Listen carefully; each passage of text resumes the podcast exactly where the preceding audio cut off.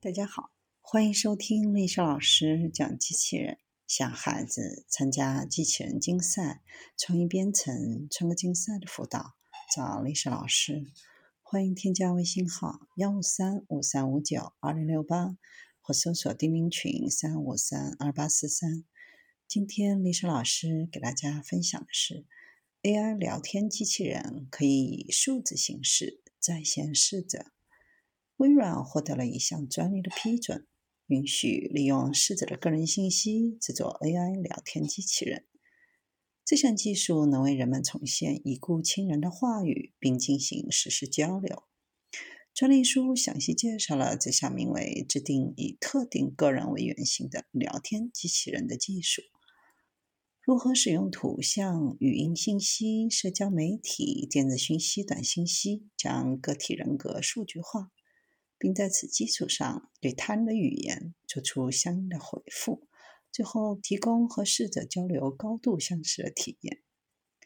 AI 学习流程在特定情况下可以利用视频和图像信息绘制出个体的 2D 或 3D 模型，带给对话者更真实的体验。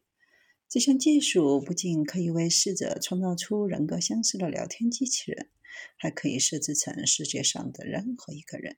换句话说，只要向机器提供足够多的学习信息，它就能成为任何人，包括家人、朋友，甚至名人。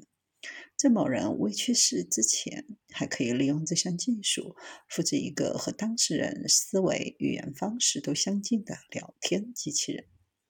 人们对死亡的观念发生了转变，死亡不再是不可战胜的。